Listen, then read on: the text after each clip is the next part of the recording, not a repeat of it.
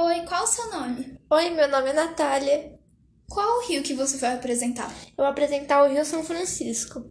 Qual a história do Rio São Francisco? O Rio São Francisco foi descoberto em 4 de outubro de 1501 pelos viajantes Américo Vespucci e André Gonçalves. Os índios que habitavam a região chamavam-no de Opara, que significa rio-mar. Recebeu o nome de São Francisco em homenagem a São Francisco de Assis, nascido na Itália 319 anos antes do seu descobrimento. Quais são os principais marcos e cidades ao longo do seu curso? Ele nasce na Serra da Canastra, no município de Piúme, oeste de Minas Gerais, e desemboca na Praia do Peba, no estado de Alagoas, margem esquerda, e na Praia do Cabeça, no estado de Sergipe, margem direita. É conhecido também como o Rio dos Currais, por ter servido de trilha para transporte e criação de gado na época colonial, ligando a região Nordeste às regiões Centro-Oeste e Sudeste. Quais são suas transformações ao longo do tempo? Há alguns anos, vários problemas de natureza social e econômica vêm afetando o percurso natural do rio, como a poluição, a pesca predatória, as queimadas do garimpo e a irrigação.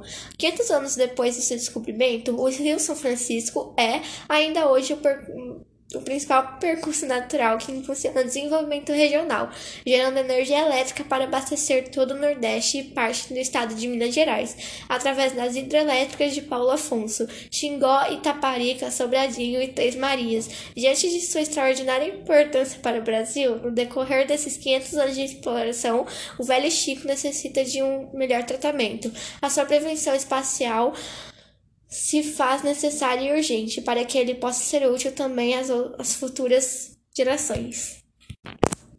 Qual é o motivo pelo rio estar poluído e quais são os projetos de despoluição? Testes avaliados no estudo apresentam uma concentração elevada de cianobactérias, tornando-se impróprio para um banho. Um estudo realizado pelo Instituto Mineiro de Gestão das Águas, IGAN, apontou o Rio São Francisco como um dos cursos d'água mais poluídos do estado. E o que são cianobactérias? Cianobactérias, também chamadas de algas azuis ou águas cianofícias, são microorganismos procariontes capazes de realizar fotossíntese, mas não apresentam fotossistemas organizados em cloroplastos. Por essa razão, elas são muitas vezes comparadas com bactérias e algas. E como o rio está hoje? Hoje o rio é um rio perene, ou seja, não desaparece no período da seca e possui, segundo o Instituto Brasileiro de Geografia e Estatística, cerca de 2.700 quilômetros de extensão, equivalendo a 8% do território brasileiro.